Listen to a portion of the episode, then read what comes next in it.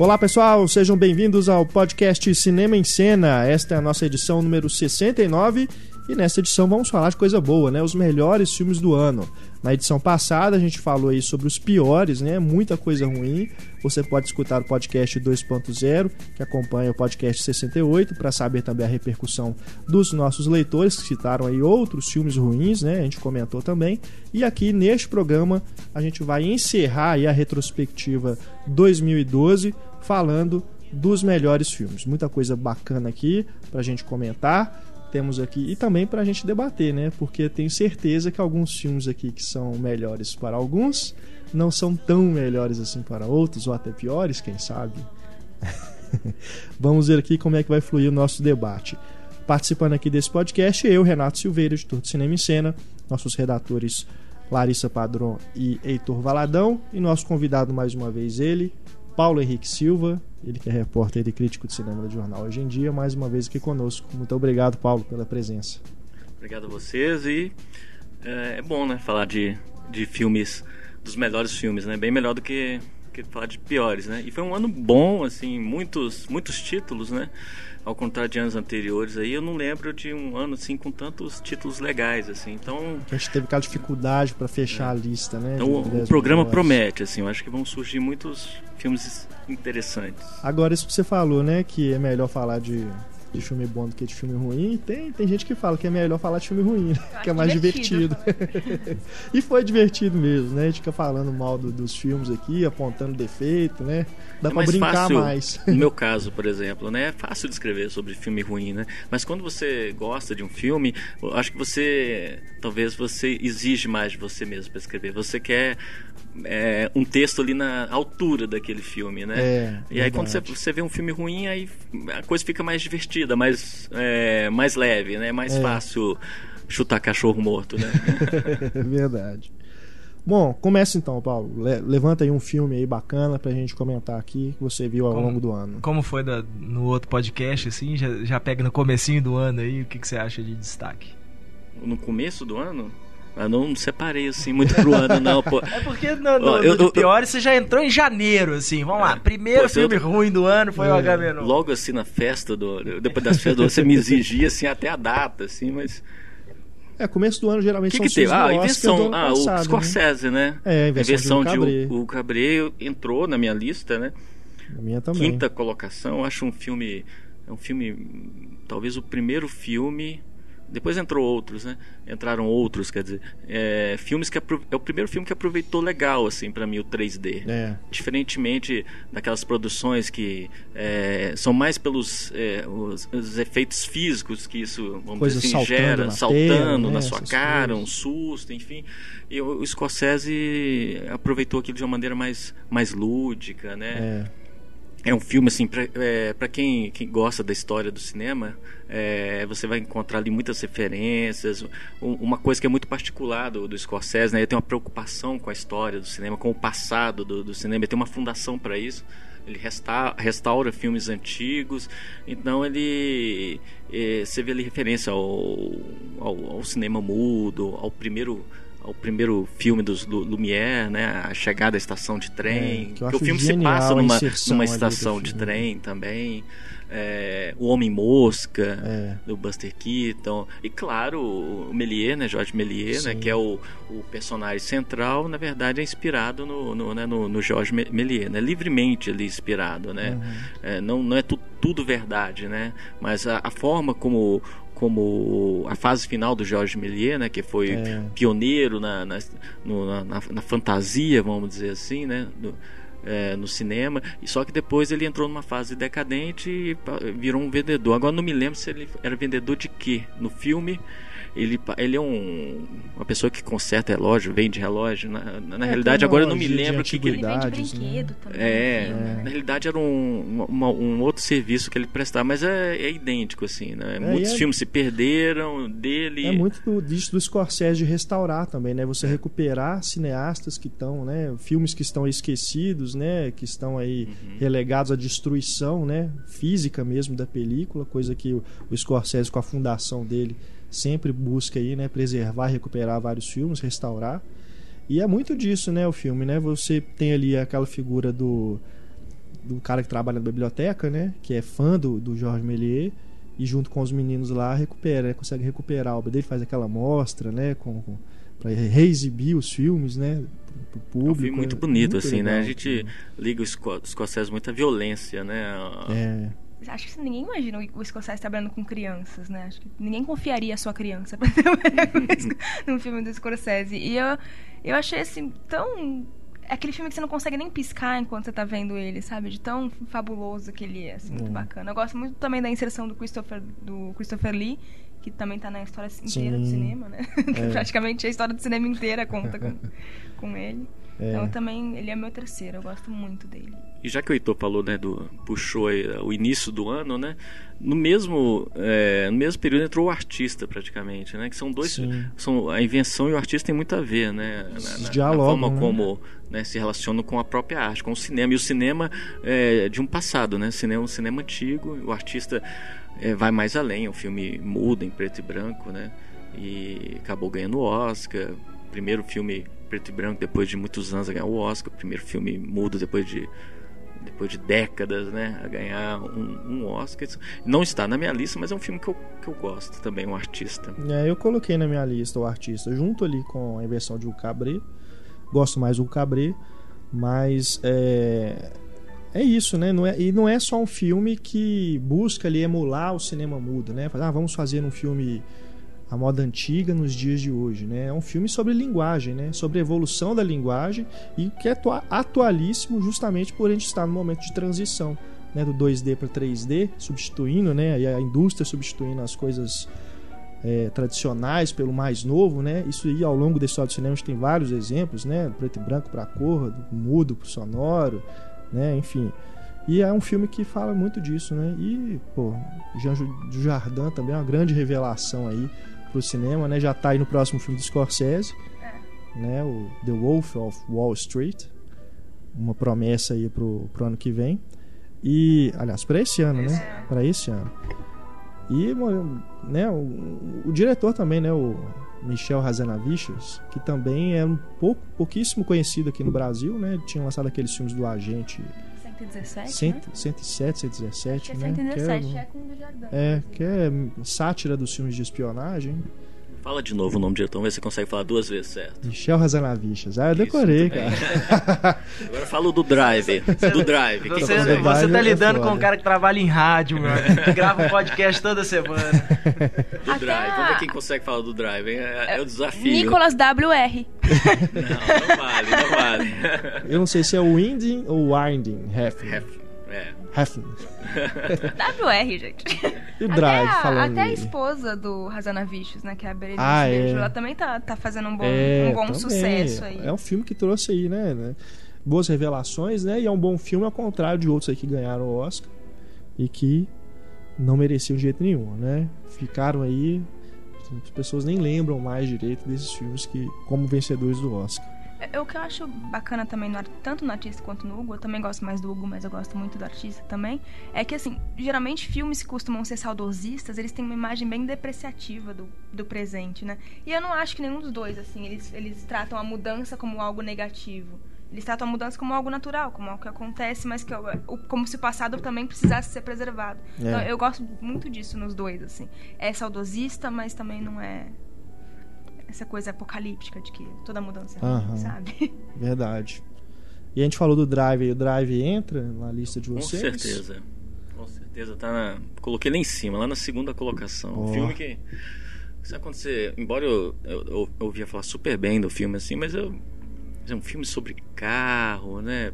Essa coisa do, do, do piloto. tipo o Taxi Driver, sabe? Na, na, na composição dele, um cara faz coisa errada, está moralmente corrompido, vamos dizer assim, mas ali pratica uma. É, tenta é, colocar uma, uma mulher né, que ele passa a gostar numa redoma para proteger, ele acaba piorando mais a situação, né? Uhum. Ah, isso eu já vi, né? Mas assim me surpreendi na forma como uh, como o diretor fala o nome dele de novo. Nicholas Winding Refn. Isso. Como diretor, ele nos é... transporta para aquela atmosfera. Eu acho que conta muito essa atmosfera meio setentista, né, do, do filme. A gente é transportado para aqueles valores da época. Se a gente for buscar os filmes da época, eles têm essa, essa atmosfera, o próprio Taxi Driver que eu citei agora, é, e outros filmes é, eu da também época de também. Escapada, né? É, Steve McQueen, é, na- Bullet, né? Aqueles Uhum. filmes de ação com carros, assim. Exatamente. é. E, na, e, na verdade não é o, o bom e o mal ali estão, né, as coisas tão, andam muito juntas. Não há uma, uma coisa muito, não há uma fronteira mesmo, Uhum. né? É, como depois o, o cinema tratou de ajustar novamente na década de 80, mas na década de 70 não. O, o cinema americano vivia lá a guerra do Vietnã, tinha Watergate, então tinha muito, é, eram os personagens muito ambíguos, né? E, e esse personagem, o piloto, né, que a gente não não sabe o nome dele, ele carrega muito isso, ele é muito ambíguo né, na, na- na- nas suas ações. Já de início ele pratica uma, um, um roubo, né, uma ação errada, participa né, de uma ação errada, a gente já sabe que ele não é o, não é o bonzinho né, da, da história, mas ele tem ali camadas ali que você. É, para se enxergar coisas boas, mas o, o mundo não é assim, né? Não, não é uma. Você faz uma coisa boa e, e vai ganhar redenção, como em mu- muitos filmes hollywoodianos é, isso foi destacado, né? E, e eu gosto muito dessa, dessa toada trilha sonora do filme também, eu acho que Sim. é bacana. Né? O Eu, uso de sintetizadores. né? exatamente. Que também é, nos levam para essa época um pouco, É. né? Dessas, 70, essa viagem 80, pela né? cidade, de cada. Você coloca o CD assim no, no carro, você vai como tivesse. É, a trilha né, sonora viajando. muito sucesso. Tão, tanto sucesso quanto o filme, né? Tem muita gente que cultua a trilha sonora do Drive. Eu tenho, eu tenho a trilha. É muito bacana mesmo. E é também essa, mais uma vez, essa coisa de você olhar para trás, né? Mas não é, não vejo o Drive como um filme saudosista, não. Ele se situa ali, tem aquela atmosfera toda. É, e também não é aquela coisa tarantinesca, né? De você tentar fazer estilizar o que já é estilizado, né? O Tarantino faz isso aí com os gêneros que ele gosta. O diretor, né? Hefn, nosso Ah, estimado vamos vamos Hefn, tratar de NWR, pronto. ele consegue impor um estilo próprio, né? Você vê que não é simplesmente um sub-Tarantino, como vários aí que a gente tem, né? Que depois do Tarantino tentaram seguir aí e imitar o estilo dele. Você vê que nesse ele consegue impor um estilo próprio, né? Apesar de usar as mesmas a mesma os mesmos recursos de linguagem, né? Plano sequência, né? Aqueles movimentos de câmeras que são característicos, né? Do, do- dos filmes do Tarantino mas ainda assim você vê que é um- tem o, cara ele tem um- uma assinatura né? Ele não está simplesmente copiando outro diretor. É bem legal mesmo o Drive. Acho que a marca registrada do Tarantino nesse caso seria o- os diálogos, né? É, sim. Os sim. longos diálogos Sim. e diálogos geniais e tal. E o Drive é um filme quase mudo, né? O É. Ryan Gosling, ele abre a boca, cada vez que ele abre a boca, ele solta duas palavras, assim. Então, acho que até, até nisso, assim, ele dá uma, uma distanciada legal. É, a minha dúvida, que eu agora não lembro, tem um tempinho que eu assisti o Drive, ele, mas ele não se passa nos anos 70, passa?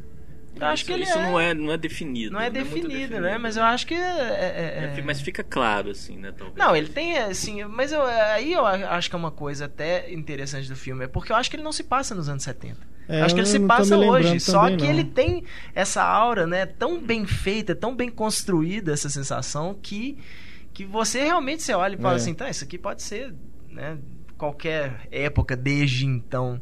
Mas, bom, se eu, se eu estiver enganado, eu espero, né, espero ser corrigido, mas eu acho que ele, ele teoricamente é, eu um não filme lembro. contemporâneo. Geralmente eu me situo assim né, nesse tempo se eu lembro de alguma cena de alguém atendendo um celular, né? Mas realmente, é, mesmo se ele se passar mesmo nos dias atuais, né?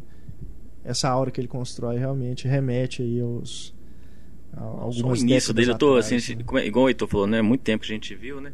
Mas aos poucos aqui eu vou lembrando as sequências iniciais, né? Do, que é típica, né? Dos filmes da década de 70, o cara com o carro percorrendo a cidade, vai subindo os letreiros, né? Aquela É. imagem da cidade à noite, né?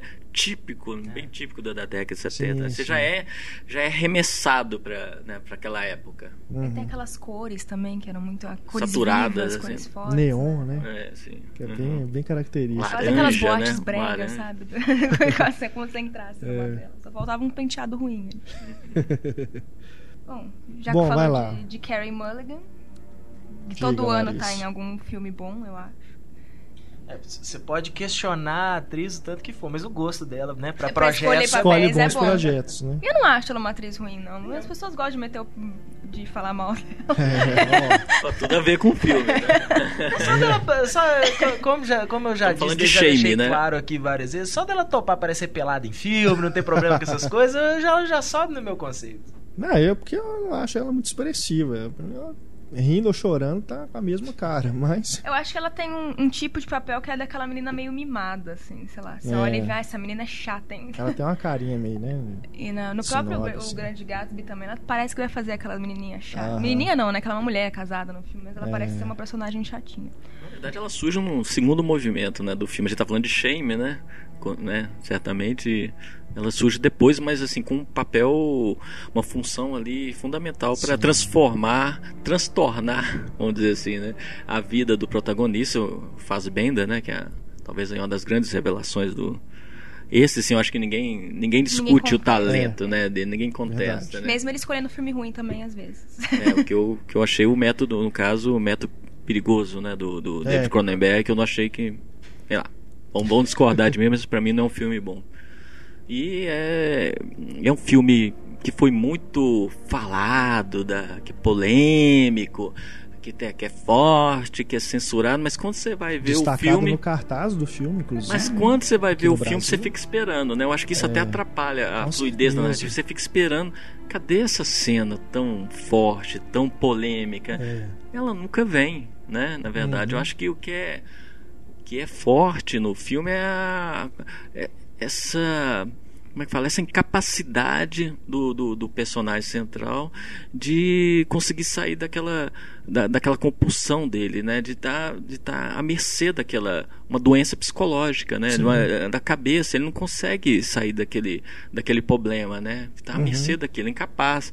E isso é muito mais forte, porque isso é muito real, né? Isso não a gente vê todo dia nos jornais, pessoas próximas, gente eh, deprimida, né? Como isso suga, né, a pessoa. A pessoa fica vulnerável, ela fica é, entregue, né, oca, né? É, E a gente a gente enxerga isso no personagem. Eu acho que isso é muito muito impactante. Pelo menos foi foi é, foi para mim mais do que qualquer outra cena do filme. Ele aparece nu, sim, né? Mas é, para quem teve pornô chanchada aqui, né, durante duas décadas praticamente, né, é nada demais, pelo menos na Aham. minha ótica, né. Eu acho que as pessoas esperavam ver um filme que também é muita. é, Eu não sei descrever muito bem, mas as cenas de sexo no filme elas me incomodam por causa disso. É uma coisa que aquilo tá, tá consumindo ele, aquilo vai te, te, te incomodando. Eu acho que o filme ele incomoda nesse ponto. E eu acho o personagem da, da Karen. Eu acho o personagem do ano, eu acho o personagem. Eu Fassbender nesse filme. E a personagem da Carey Mulligan parece que ela dá um contraponto, assim, você vê um outro lado do personagem do irmão, né, a partir da, da, da chegada dela. E eu já falei aqui, eu sou contestada, mas eu gosto muito da cena do New York, New York. Deus me livre. Ela não é a melhor cantora do mundo, mas é uma cena bonita, uma cena que Não você é, vê. a cena é o- chata demais. é o único momento em que ele se entrega emocionalmente, tirando o final, que seria muito spoiler. Mas é o único momento que ele se entrega emocionalmente em alguma cena. Eu acho aquela cena muito, muito sensível. Muito Tá, bonita. mas podia ser realizada de outra forma, não Acho que o. aquele a- canto, aquela coisa. eu Enfim, gosto deixa pra da lá. cena também, não Enfim, tem nada é. contra. não. É, não, é uma coisa menor, pra mim isso não, não atrapalha o filme. Mas eu acho que a- a- a- o problema do filme, né, entre aspas, aí, essa, essa, essa coisa criada pela mídia, assim, né, de um filme ousado, esse tipo de coisa, é bem pelo, pelo tema.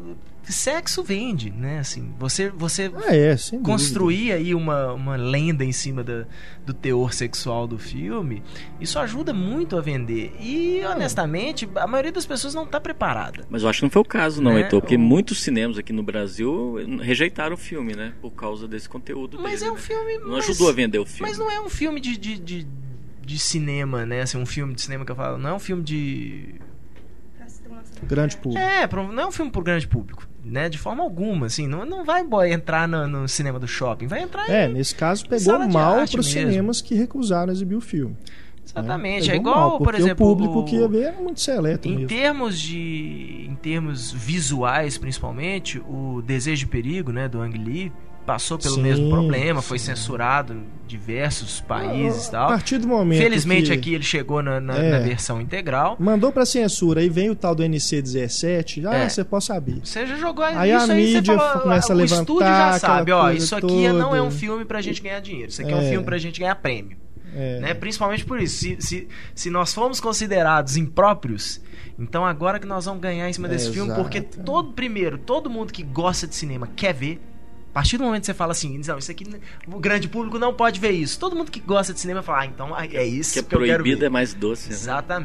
E o que, quem aproveitou disso, né, não tá na minha lista dos 10, nem talvez do- dos 20 ou dos 30, mas o TED, né? E ainda teve a É. preciosa colaboração do deputado Protégenes, que fez um. Protógenes, que é- Protógenes, é. quer dizer. Não, enfim, é. Que fez esse trabalho né, tão brilhante de marketing É. e colaborou pro filme. Um raro filme que na sua segunda ou terceira semana subiu quase o dobro de espectadores. Então a gente. Ele merece uma salva de palmas. né? Verdade. É, e o Ted, assim, eu acho o Ted perto do Shame, eu acho um filme inofensivo, assim, não tem o menor problema com o filme. Deve ser meio estranho você ver um urso de pelúcia fazendo sexo. Mas nem você não vê mesmo, assim, né? Tão Aham. escondidinho, assim. Não tem Tá na, tá na sua lista? Olha, eu, eu falhei em falar, fazer uma lista assim, meus 10, coloco 10 melhores, mas entra na minha lista até pela por essa coisa, por essa polêmica aí, sabe? Eu acho ótimo a gente ter alguns filmes que quebram quebram regra nesse sentido, sabe? Um filme que incomoda, seja quem for, pra mim é, ele entra na minha lista. É igual quando o a Serbian Film lá foi proibido Sim. no- no, Sim. pelo Ministério Público e tal. Isso pra mim fala assim, pronto. Que é um filme que eu quero ver, é um filme que, sabe, que eu não quero saber se é bom se é ruim essas coisas. Eu vou ter que ver agora de qualquer jeito, né? É o que a gente tava falando do, do, do próprio Shame. O Ted entra na minha lista, eu acho a melhor comédia do ano. Eu acho a comédia mais engraçada do ano. E assim, claro, ele é inofensivo, mas também não é pra você levar um fi- seu filho de 11 anos pra assistir, né, deputado? Então. É, eu falei inofensivo pra um adulto. Eu falei inofensivo pra um adulto. É, não Esclarecido. entra na minha lista de melhores, mas pra mim é melhor comédia mesmo. E a, pra mim a frase do ano é: Não, Juan, eu quero ver até onde isso vai. É engraçado você falar de comédia, porque eu tô vendo a minha lista aqui. Eu acho que foi um ano meio, meio mal-humorado pra mim. Porque Foi um ano não, triste, né? Olha, o que a gente. O mais próximo de uma comédia, se pode dizer, é aqui é o meu lugar. Que eu coloquei na minha, na minha lista. Não sei se vocês estão lembrando. Champagne, né? Champagne, Nossa, que é. tanto. Tem eh, muitas cenas divertidas, engraçadas, mas também tem muitas cenas de drama, né? Não sei se o pessoal da mesa aqui viu o filme, mas eu adorei o filme, assim, é para quem vivenciou principalmente aquela década, né? A década de 80, sendo mais, outra vez saudosista aqui, né? que o, o personagem do Champagne nada mais é do que um é um, um dinossauro, vamos dizer, do, do rock, do, do pós-punk britânico, né? Lembra muito o Robert Semel- Smith, né? Exatamente, totalmente, né? O cabelo, o batom, eh, a sombra no olho, mas a forma de, de, de andar é do, do Ozzy, né? Do Ozzy Osbourne. e assim, é muito, é muito interessante e, e divertido, né? A forma como ele registra, né? O, esses dinossauros, como é que eles estão hoje, né? O, o personagem ele, ele vive dos direitos autorais, não, não faz mais nada, né? Tá meio lesado, né? Mas aí a história vai ter um lado B, um lado A e um lado B, né? Igual o disco, né? É, o lado A é, tá interessado em mostrar esse personagem é, de forma divertida até, mas aí no segundo movimento ele vai para uma coisa meio mais dramática, de, um- de uma viagem pessoal dele que tem a ver com com não vou falar muito para não entregar né mas tem a ver com com o holocausto enfim É, mas enfim é muito muito interessante eu- como o diretor que é o diretor italiano Paolo Sorrentino né é, compõe com tanta fidelidade esse esse esse momento do, do, do cenário musical né tem muita referência né ao, ao pós-punk tem tem o Talking Heads, né? O, o Dave Byrne participa com ele mesmo, né? Dando, aconselhando o Cheyenne, agora me lembrei o nome do personagem do, do, do, do Penn, né? É, tem, tem Bauhaus, tem um, um, cartaz do Bauhaus atrás, que são todos, né, para quem conhece, são elementos ali do, do, do, do pós-punk britânico, né, daquele movimento do início do, dos anos 80. Eu não assisti, mas eu fiquei surpresa porque eu vi ele em tantas listas de piores filmes do ano. Aí tá nos meus 10 pra ver. Você falou de comédia, um ano com pouca comédia. Eu acho que foi um ano com bastante filme fábula, assim, aqueles filmes fabulescos. Não, não achei que foi pouca comédia. Né? Entrou na, pouco na minha não, lista. Não, é, né? pouca comédia de relevância. Mas eu acho que foram poucas comédias de relevância. Que eu vi, assim, de sendo bem falado, teve o Ted, o Anjos da Lei, mas não, não foi um ano com muitas comédias relevantes, foi. Lembrem não, aí. teve aí, mas é, as que eu vi, pelo menos, me decepcionaram. Tipo, o Ditador do Sacha Baron Cohen, né? Também é uma repetição, foi né? uma das principais lançadas aí no ano. Mas para mim, por pouco não entrou no, no de piores aí. Não comentei no último podcast, uhum. por pouco. Mas que é um filme que pra mim também, é o que você falou, repetição. Ele tentando repetir as fórmulas lá do Borá e do Bruno, né? E falhando ainda mais para mim, porque ele tenta ali inserir uma coisa narrativa, né? Contar uma história. Mas enfim, a gente não tá aqui pra falar de pior filme. Vamos falar dos melhores. O único engraçado, além do Ted na minha lista, e talvez não entre nos 10 mais, mas talvez nos 20 mais, seria Os Descendentes, que eu acho um filme engraçado, apesar de que não deveria, né? Afinal, o personagem tá morrendo. É, comédia Mas é um filme divertidíssimo. Mas Os Descendentes é uma comédia, é uma comédia É, do Alexander chamada- Payne, É, né? aquelas Comédia comédias. dramática, né? É, uma- Igual é um o humor negro, né? O, o Alexander Confissões de Payne- Schmidt, né? que também é dele. Não, o próprio no Eleição, mesmo- o Sideways, são todos comédias. mesmo Mas nível. são comédias tristes, né? Assim, são É. personagens, sempre personagens deprimidos, né? Que ele gosta de explorar, então... Mas no, no fundo, no fundo é uma comédia, não é uma comédia que você ri, ha, ha, ha, né? Tipo, não é TED, não é fazendo piada. Você ri, você ri daquele cara, né? Que você convive com ele ali durante duas horas e você fala, bicho, esse cara é um. Não, e tem o Matthew Lillard, claro que é uma comédia. Claro, que é uma comédia. Não, a mulher trai o George Clooney com o Matthew Lillard. É claro que isso é engraçado. Você trai o George Clooney com salsicha, gente. É claro. Agora, isso foi apontado por muita gente como um grande problema do Não, filme, né? não, Que ninguém é- é acredita, engraçado. né?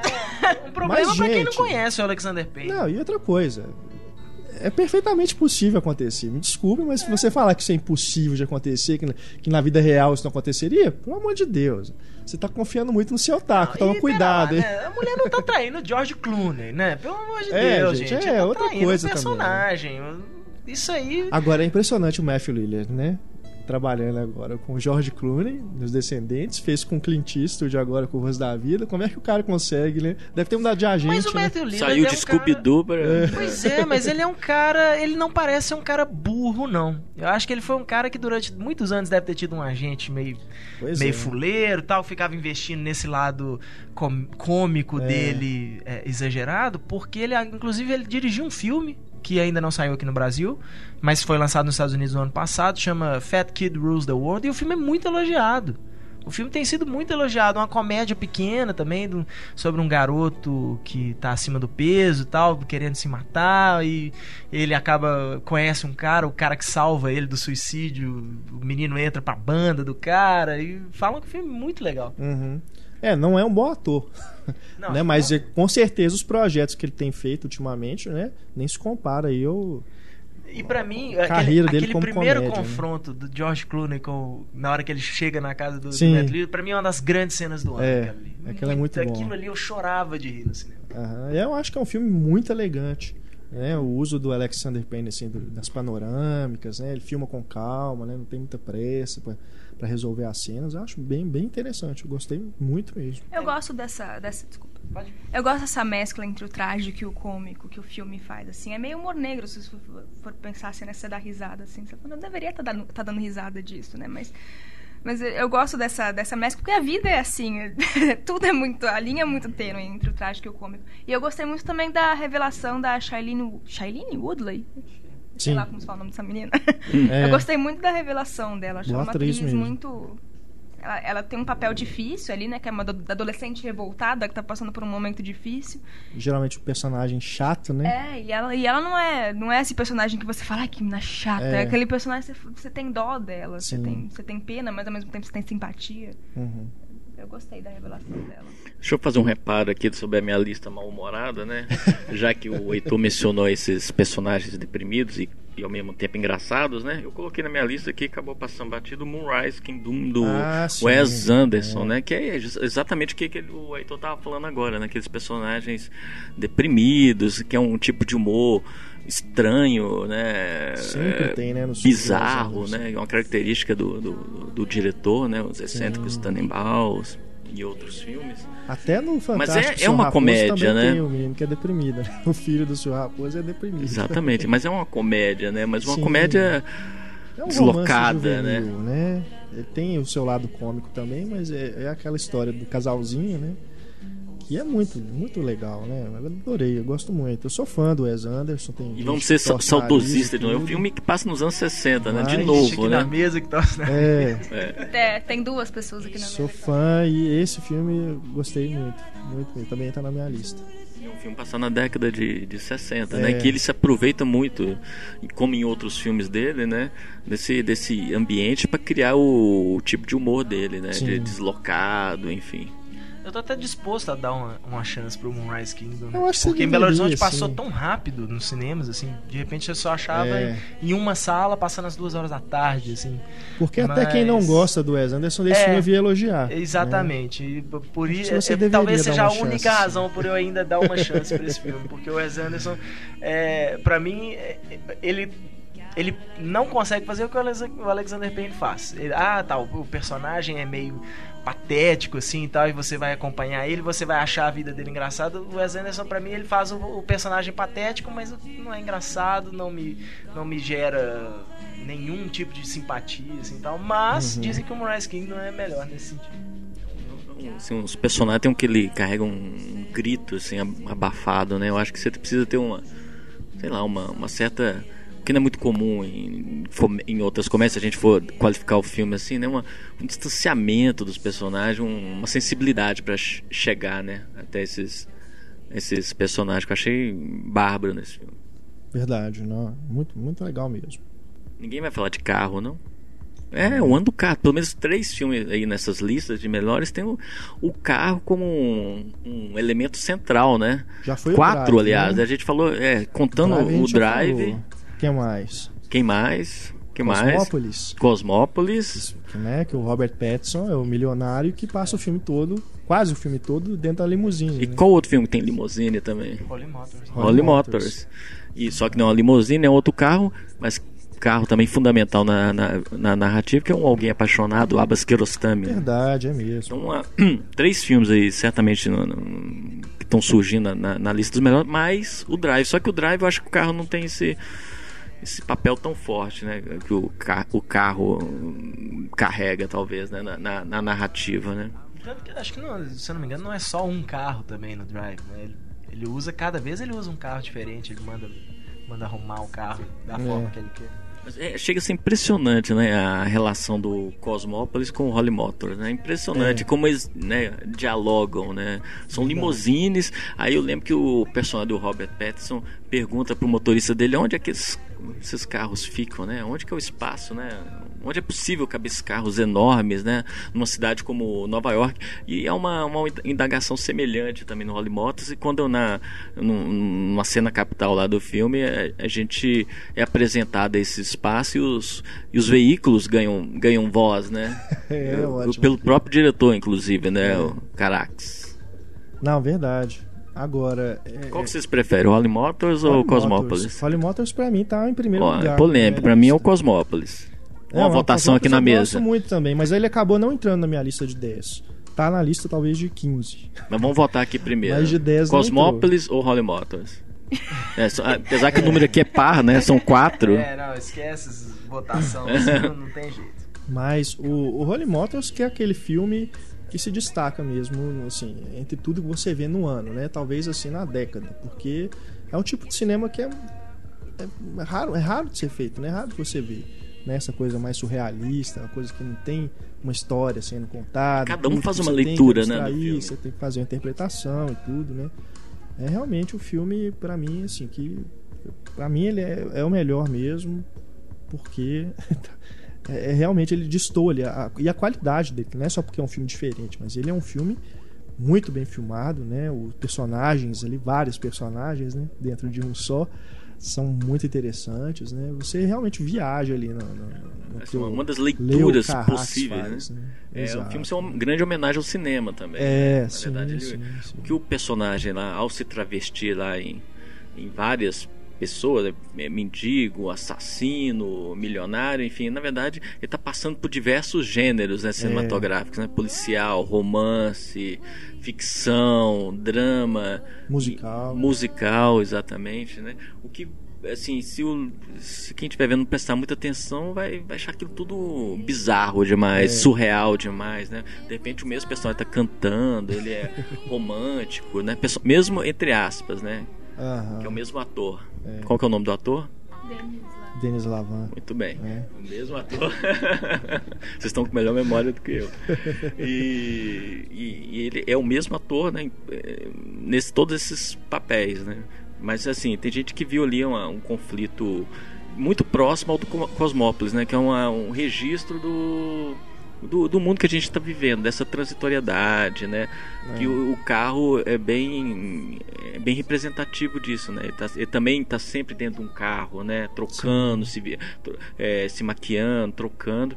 Que é muito desse mundo hoje, sem, sem fronteiras.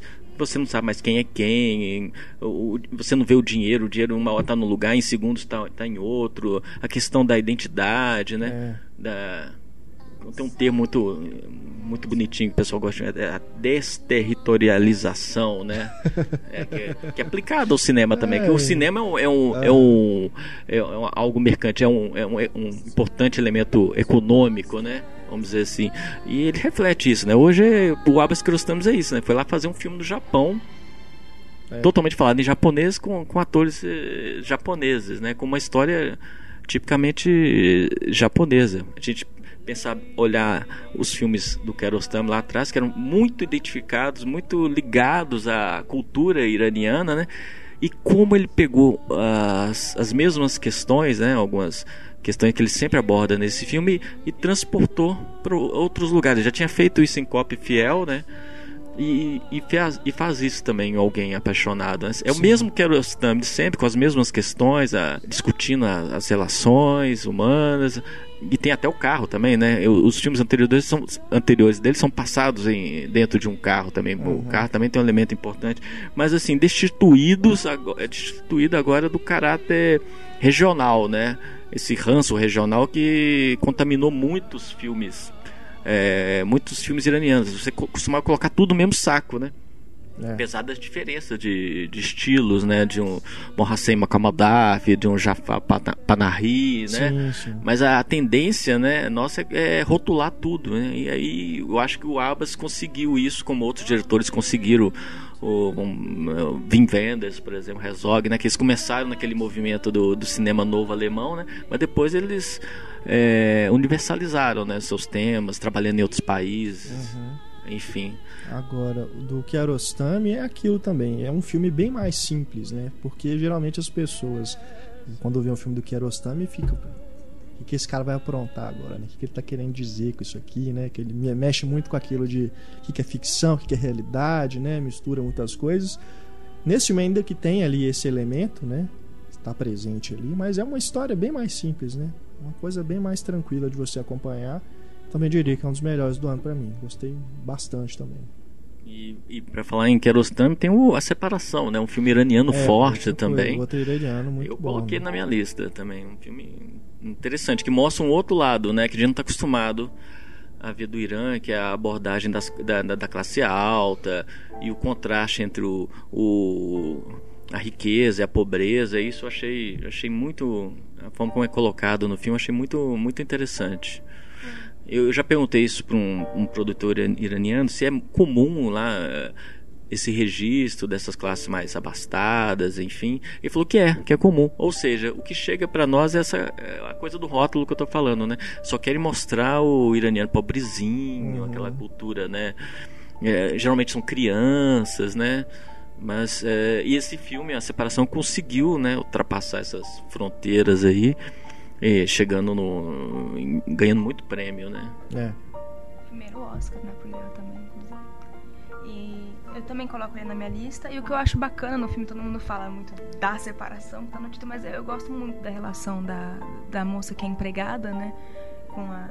Porque é aquela coisa de que você não tem um lado para você defender ele, não tem um lado para você ficar. Ninguém tá certo, ninguém tá errado naquela história, sabe? Então, eu acho isso muito bacana. Como a gente sempre tende a, a escolher o, o herói e o vilão, e nesse filme você fica confuso. Não, não existe herói e vilão nesse filme. Então, eu, eu gosto muito desse lado, desse lado dele de problematizar e é bacana, porque não é uma cultura que é próxima sua, não é uma cultura que nada é próxima nossa, mesmo assim ele traz questões que todo mundo vivencia, sabe? Então eu achei bem, bem interessante essa abordagem.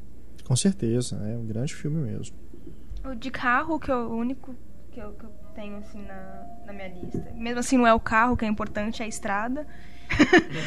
que é o Na Estrada, do Walter Salles, que também é outro malhado aí, eu não entendo por quê, porque eu acho um, eu acho um filme muito bonitinho é feio falar, né? Parece que é um filme menor.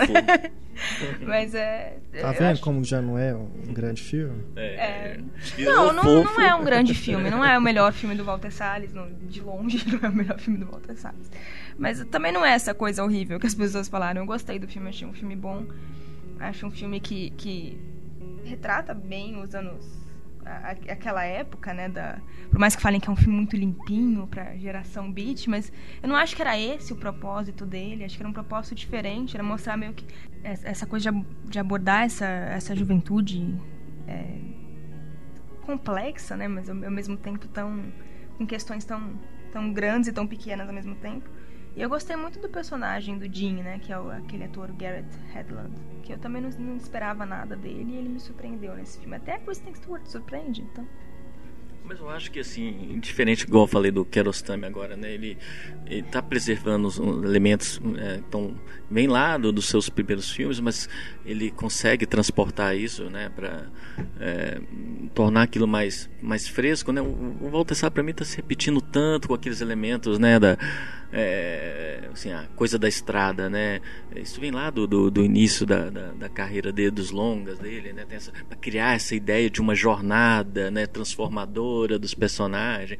Aí se lembra do, do Diário de Motocicleta, é, Terra Estrangeira, Central do Brasil. Então é, ele está é meio ele se repetindo mesmo. Esse filme, né? Pelo é. Coppola, né? Não é à toa com certeza foi por causa dele estar acostumado com essa, essa coisa do filme de viagem. Acho que, né? é, acho que o único filme de, do, do Walter Salles que não é de viagem que eu consigo lembrar aqui é o maior, entre aspas, aí, fracasso da carreira dele, que é o Água Negra, né?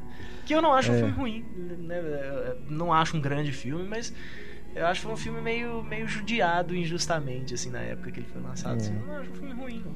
Mas eu não desgosto do Na Estrada, só acho que pela fonte dele, né, acho que poderia ter sido um, um filme bem mais interessante. Para mim ficou parecendo que, na verdade, não é a adaptação do livro, é um making off de como o livro foi feito. E para mim o personagem do, do principal, né, que é, seria ali o alter ego, na verdade não é alter ego, é o Jack Kerouac, né? Foi retratado como um burguesinho chato, enjoado, que tipo, ah, tô querendo buscar uma ideia pro meu filme. Ah, então vou sair por aí e tal, tipo, sabe? Não, para mim não, não tipo, faço uma ideia completamente diferente do que o Jack Kerouac era, do que é o que é representado no filme. Chato, enjoado, ele vai trabalhar numa colheita de algodão para ganhar miséria. Tá, mas é aquilo, é hipster, entendeu? Que hoje as pessoas chamam de hipster, né? A pessoa se joga assim nessa coisa diferente, tudo, porque ela tá entediado com a vida dela. Mas eu gosto disso, ele não busca uma pretensão gigantesca, uma, é uma coisa pequena, é, é algo interno. Eu só tô cansado, tô entediado, é só isso. É. é. só isso, e eu gosto disso, de ser só isso. Quem gosta de ser hipster, né, Larry? Eu não sou hipster, meu óculos é pequenininho. Mas. Mas gosto da Kirsten Stewart. Acho que realmente ela é uma personagem muito bacana. Eu falei que gosto, falei que gosto. né? E agora realmente, eu, mim, decepcionante, assim, nesse sentido da adaptação pelo que o livro é. Né? E até acho que pelo próprio formato do livro, acho que cabia no filme é, uma proposta estética até mais arriscada. Né? É um filme muito certinho também, muito quadradinho. Mas não desgosto de forma alguma. Para mim não é o pior do ano, nem de longe, mas então, decepcionou. Então, falando de. Já que, já que você está falando de filmes que te decepcionaram, e eu achei curioso até o seu, seu comentário. O Impossível. Ah, esse entra na apare- sua de melhores? Apareceu na lista de melhores de muita gente. Sim. Não sei se entraria na minha lista de melhores, não. Mas. De forma alguma na lista de piores. Não, pra mim quase, viu? É mesmo. Olha, É. eu, não- eu também não achei pra, eh, lista dos melhores, mas passa longe dos piores. É, Cara. é que eu achei um filme muito, muito bem realizado, assim. É, claro, entrando você já sabe que é um filme de desgraça atrás de desgraça atrás de desgraça e que vai ter um final feliz, né? Acho que ninguém achava que realmente o, o final do filme ia ter uma coisa, uma tragédia no final do filme, apesar de que o filme, é, o filme inteiro é uma tragédia, né? É. uma atrás da outra, mas é, é, nesse sentido, eu acho um filme muito bem realizado, de emoções fortes e é, é, é, aquela a cena do do encontro, não vou nem tentar entrar muito para não, não ficar entregando o filme. Todo mundo O encontro. É, assim, que eu achei cinema puro aquilo ali. Porque claro que a gente sabe, né, que não, não é nunca seria uma coisa daquele jeito. Mas Aí que eu achei tá. tão cinematográfico aquilo, cara, tão bem feito em relação ao cinema, tão emocionante. Não só a, a- a- porque na verdade são dois encontros ali, são três encontros separados, mas É. assim, o primeiro encontro, Sim, não, né? tá. Aquilo eu achei, sabe, de, um- de uma, de uma força, cara. E não sei, assim, eu não, não- Eu acho que é um filme muito óbvio, vamos dizer assim. Uhum. Mas, não, nossa, de forma alguma entraria na minha É, lista de piores. essa, essa coisa, a gente sabe que não vai que não é daquele jeito, que ele não aconteceu daquele jeito. Mas o filme deixa bem claro que aconteceu daquele jeito, né? Porque ali não é o Kiarostami, quando Hum. ele fala que o filme foi baseado em fatos reais, né? Porque foi. Você tem um problema E com segundo? filmes baseados em fatos reais. Aliás, né, nem fatos reais porque Principalmente é na hora que errado mostra, falar fatos na hora que mas- mostrou nos créditos a foto da família, eu falei, pronto, tá... Não, não. Renato Não, não, é vai isso, gostar. É porque a, a menina, a menina, a moça, né, que escreveu o livro, que o filme é baseado, fala que aconteceu daquele jeito mesmo. Né? Então, é que agora. ela sabe? Ela tava no É, quarto. isso que eu me pergunto, porque só se foi na cabeça dela, né? Ela imaginou que foi daquele jeito. Mas olha, se pensar por esse lado, Trabalho é até investigativo, legal. jornalístico, ela foi colhendo Mas, essa mas se informação. você pensar por esse lado, é até legal, porque a mãe tá, né, tá lá no, no, no quarto. é, é, Destruída, Destruída, né? semi-sedada, cirurgia após cirurgia e fraca e tal. E às vezes isso, naque- nessa nuvem alucinógena em que ela estava, foi desse jeito que aconteceu. É. Até isso eu acho que então já, já contribui um pouco mais pro filme. O filme lembra assim, um pouco o Império do Sol, assim, né? É. A questão do, do, da, do menino que é jogado ali, de repente tá numa zona de conforto, né? Os pais ricos, né? Estão num resort.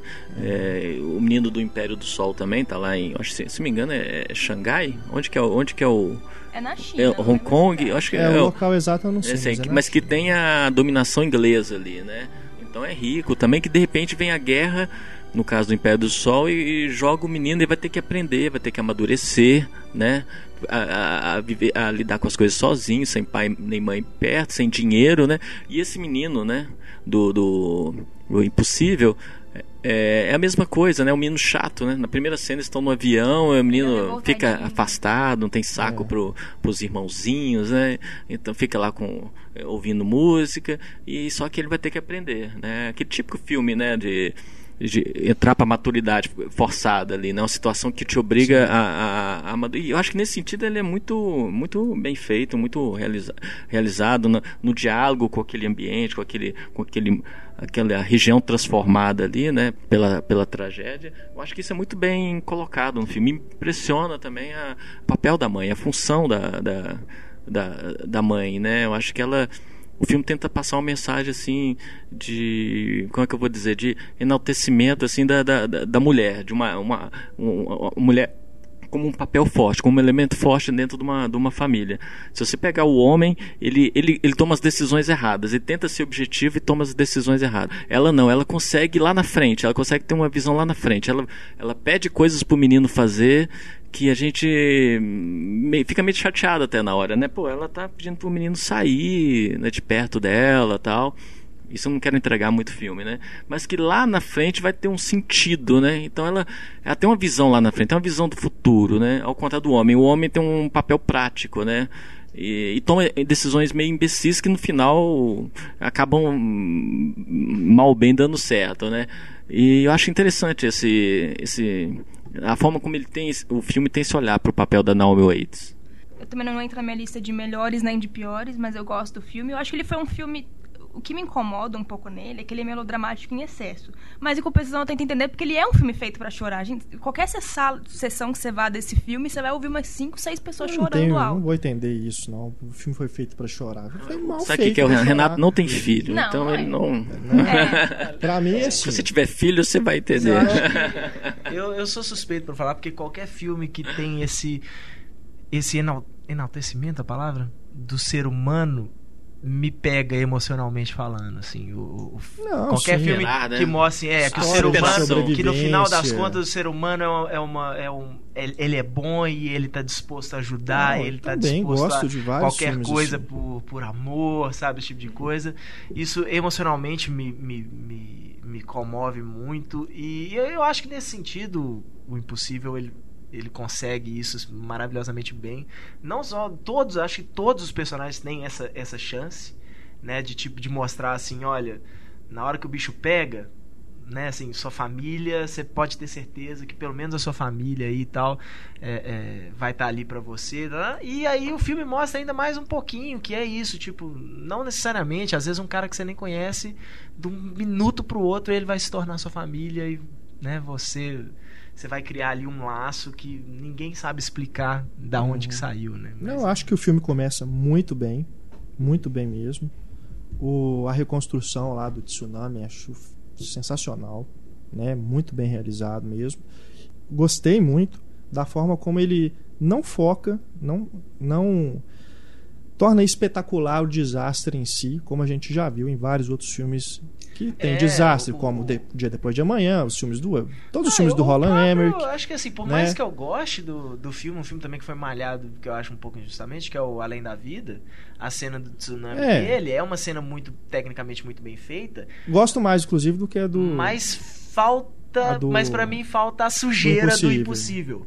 Pois é, aí que tá. Impressionante como aí, ele torna feio. Exatamente. Ali, assim, isso que eu gostei muito mesmo. Doloroso e difícil. Exato. Porque, porque é aquela ele coisa que humaniza não... o desastre. Ele tá mostrando o que acontece com a pessoa que participa daquilo ali. Ele não é simplesmente aquela coisa da tomada de efeito especial, aquela tomada aérea que vem tudo, você vê tudo sendo destruído, as pessoas sendo levadas. Nesse não, ele vai embaixo da água e mostra assim, ó, o que, que essa mulher tá passando aqui embaixo. Revirada, atingida por um monte de objetos e tudo com a perna cortada, né, toda arrebentada e tudo. E depois, depois que ela está caminhando com o filho, né, e depois um menininho que eles encontram lá também, que eles vão subir numa árvore, né, para poderem ter um lugar para eles, né, se salvarem, serem resgatados.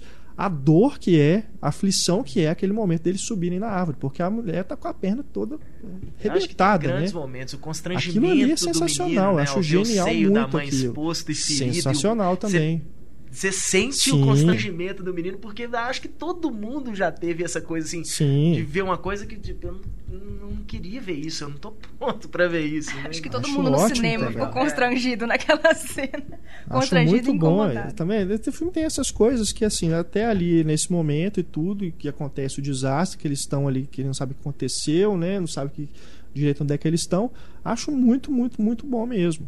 Mas... Agora, depois que começa aquela coisa, aquela choradeira, aquela gritaiada, que tem uns 10 minutos de gente gritando o nome um do outro, e aquela trilha sonora insuportável. Aquele negócio assim, é, é da manipulação pior que existe em cinema, para mim. Porque filme que tem manipulação, Spielberg mexe com isso o tempo todo. Né? É ter manipulação do começo ao final. Mas funciona, é muito bem feito. Mas o Titanic tem uma cena assim, né? Titanic também. Quando acontece o, é. o desastre, é todo, chamando filme, os nomes. Cara, juro pra você, eu tava quase indo embora. Eu não tava aguentando mais. Aquela, sabe, eu achei a carga excessiva mesmo, como a Larissa colocou. Um é. melodrama, assim, excessivo. O que ele evita de espetacularizar o desastre, né, das cenas de desastre, ele não consegue evitar de espetacularizar o drama, o so- o sofrimento, sabe? Parece aquelas coisas de programa do Gugu, sabe? Aquela coisa de aquela trilha sonora o tempo todo e gente chorando. e- Você não mencionou esse filme no- nos piores. Pois é, eu falei quase. Não tinha, quase, falei, quase que eu mencionei, mas por pouco, assim. Não, Que ele. é realmente uma boa. Eu- Me decepciona porque o Orfanato, que é o filme anterior do Juan Antônio Bayona, achei sensacional. E é um fi- primeiro filme de terror que me fez chorar, porque ele também tem uma carga sentimental, Sim. uma carga emotiva. É uma né? história de mãe e filho, né? É, eu chorei naquele filme. Mas o, a outra Mas coisa que me incomoda no filme viu? é que, tipo, Esse é impossível. gente, os personagens se chamam Maria, Lucas. Por que, que eles são uma família inglesa? Por que, que eu não colocar ator espanhol fazendo aquilo simplesmente? Pronto, é óbvio que eles não são ingleses. Ali eles se chamam Maria, Lucas. O, o nome do pai nem Henry. É, eu fui pesquisar É. a história real depois, nem Henry. É, Achei aquilo tão. Nos, nos créditos ele já mostra, né? Que é a foto que mostra e É. o agradecimento e tal. É. São todos nomezinhos espanhóis. Isso me Mas o filme tem uma incomoda, é. produção, uma coprodução espanhola, né? É. É, É, o próprio diretor é espanhol. isso É. me incomoda, essa necessidade achando- do filme tem que ser em inglês, tem que ser em inglês. Mas é óbvio que eles não são ingleses. Eu tô é achando curioso é que a gente falou aqui que o filme não entra nem na lista de melhores nem de piores, é o que a Bass falou É, eu tô pensando, tava pensando justamente nisso aqui, É né? o que tá tomando mais tempo do Mas programa. é porque é isso, é porque ele Ele tá apareceu numa- em numa muitas fronteira. listas de É. melhores. É porque tá numa né? fronteira entre o melhor e pior. Aí a gente tá vendo onde que ele se encaixa. É. Mas eu acho que a humanização que ele faz da, da desgraça e a própria desgraça em si, o tsunami, fazem o filme valer a pena, assim. Não, é, essa parte é muito boa mesmo. Isso aí eu a- dou o braço a torcer. Os brasileiros, né, que se Ah, destacaram aí ao longo do ano, a gente tem que falar, né? Qual estaria aí no topo da lista de vocês? o, o meu nacional preferido esse ano foi o do Beto Branco. Eu receberia Eu as piores notícias dos seus lindos Sim. lábios. Que, que- devia ter uma sigla, né, pra falar Bom esse filme filme. mesmo. Eu recebi Filme do Beto Brandt, pronto. É, o filme do filme novo do Beto Branco, aquele com a Camila Pitanga. pelada. Pelada. Pelado o tempo todo. Camila Pittar, inclusive, participou do podcast, né? Vamos Foi, lembrar disso. Foi. Né? Não é só por isso que eu tô falando do filme, não é merchan, juro. Teve uma participação especial. Eu gosto muito do filme, eu gosto muito do Beto Sim, Brandt. é Acho que ele tem bom. uma, uma delicadeza muito grande pra abordar relações, sem tirar aquela parte ruim das relações, aquela parte triste, mas ainda assim é muito delicado. E nesse filme também eu gosto muito, até da parte que se passa. O filme se passa boa parte na Amazônia e boa parte em São Paulo, né? Na Amazônia? No, é, na Amazônia, né? É, Um, e a parte em São Paulo, que a, Camila, a personagem da Camila Pitanga ainda é prostituta, que ela conhece o pastor, eu acho aquela relação muito bacana pra você entender a relação que você viu anteriormente. assim. Acho muito bem construída a montagem do filme pra você entender as relações. grande interpretação, né? É, excelentes interpretações, né? De todos. né? É, Principalmente Tá- da Camila Pitanga. principalmente da Camila Pitanga. E bem legal também, né? Como que o Beto Brandt trabalha com a linguagem, né? Fugindo aí do, do convencional, né? Isso eu acho muito legal no filme mesmo. Mas não é um, filho, um filme pra você levar o seu filho de 11 anos pra assistir, deixar claro. Eu, para mim, o meu preferido é o Febre do Rato, do Cláudio Assis, que também ficou pouquíssimo tempo em cartaz, né? Aqui, pelo menos aqui em Belo Horizonte, acho que em São Paulo deve ter tido um circuito aí maior. Mas gostei bastante. O Irandir Santos, puta ator, né? Pra mim se destacando cada vez mais aí como um dos grandes caras aí do cinema brasileiro. Também tá aí no Som ao Redor, né? Que também foi muito elogiado aí ao longo do ano. Apesar de só estrear agora no É, começo de eu não assisti 2013. ainda. Mas acho que, né, com certeza, se for, formos considerar como filme de 2012, também merece estar aí no, no topo né, das Som listas. ao redor, talvez. Um melhor filme dos últimos 10 anos, talvez, né, brasileiro, É. Eu já vi três vezes esse filme em festivais de cinema. Eu gosto e, e digo mais, eu vejo de novo. Quando será, vou ver de novo. Que é um filme com muitas leituras, assim. Um filme cada vez que você assiste, você vê uma outra coisa, vê de outra maneira, você presta atenção no som, né? Que tem um- não é à toa que chama o som ao redor, né? É. Tem um trabalho de som fenomenal, que é um, é, diz muito do que, do que os personagens querem dizer. Então, cada vez você, você olha para um, um aspecto muito, muito rico. Com certeza vai estar na minha lista de 2013. É. Mas, ah, já que você mencionou um filme um filme em preto e branco, né? Que é o Febre do Raio, um filme ousado por isso, né? Não é só só usado na sua mostrar a forma como mostra o sexo, a, a forma libertária do personagem, né? de linguagem também, né? É um filme difícil, né? É um filme em preto e branco. Não é fácil. Mas aí eu escolho o Sudoeste, para mim é o Sim. melhor filme. Aqui em Belo Horizonte ele foi meio mal lançado também, né? Mas é um filme que tem fazer, é feito uma carreira brilhante no, no, no exterior. É, um- é quase uma fábula para É. mim o, o filme. Eu, É, eu diria que ele até dialoga, de certa forma, com Holy Motors, né? Com essa coisa do protagonista se transformando ao longo do filme. Ah, Exatamente, porque, assim. só pra gente explicar, Ah, né, pra, pra quem não, não viu, né? Não Enquanto a personagem ela vive o ciclo de vida, né, de nascimento até morte, no, no- num dia, os, os outros personagens que estão ao redor dela é, têm a vida normal deles, né? Como se fosse um dia qualquer, né? Aí isso cria um contraste interessante, né? Cria uma leitura interessante. O que que o, o que que o, o Edu- Eduardo Nunes, o diretor, está querendo dizer com, com, com aquilo, né? Ela é meio que uma, acho que meio uma Alice às vezes, né? Ela É. Alice no, no, no Pai das Maravilhas, né? E a, a imagem é belíssima, né? O fato de ter É. usado um, um- uma imagem mais é estreita, também, um né? scope mais estreito do que o, né? É um mais estreita ainda, né? É, é impressionante. né, que o filme também passou no Canal Brasil, né? Exatamente. Quase junto que estava estreando nos cinemas, já passou no Canal Brasil. Você vê aquilo na televisão deve ser estranho, né? Não, é Porque trágico, porque ficou uma, uma faixazinha estreita no meio da tela. é Não dá pra você ver. Metade do scope normal, né? Exatamente. É, é uma- quase uma fita ali. no Mas tem tudo a tela. ver com o que o filme quer dizer, né? Aquela lentidão das coisas acontecendo. Você vê uma, uma carroça passando assim da esquerda para direita na É. tela, assim, é a forma como aquilo é filmado, assim, é impressionante. né? Os cenários são, é. são, são lindos, né? Do, do, do Rio de Janeiro. E a Simone Poladori está sendo né, homenageada aí no, na Mostra de Tiradentes. Ela é a protagonista e tá, né, como sempre, muito bem. Gosto muito do trabalho dela. Sim, também gosto. Pensando bem, esse é o ano preto e branco do cinema brasileiro, né? Porque também O teve o artista. Heleno. Helena. Helena Ah, não, você está falando do cinema brasileiro. Cinema né? brasileiro, é. Exatamente. É mesmo. É, é o ano do artista influenciando tudo. E lá na Mostra de São Paulo também vi dois filmes que ainda não estrearam no circuito, mas também preto e brancos. que é o Cores, né, que foi passou em São Sebastião, se eu não me engano. E o outro que é Sinfonia de um Homem Só, também muito interessante. Vamos ver aí se chega, né, ao circuito aí, porque é um filme mais independente. Vamos ver se chega em 2013 aí, estreia oficialmente. Resgatando o comentário do Paulo aqui, que ele falou, né, foi mal lançado em Belo Horizonte. O que é bem lançado em É. Belo Horizonte que não seja, né, de sala É. comercial, simplesmente? Mas a gente tem que enaltecer também o surgimento do Cine 104, né? Porque o circuito alternativo em Belo Horizonte, que desde o fechamento do Usina estava limitado ao Belas Artes. Humberto Mauro a gente não considera muito, porque ele não é um cinema comercial, apesar deles fazerem mostras que recuperam alguns filmes aí que não tiveram chance, né? No, no cinema de circuito mesmo.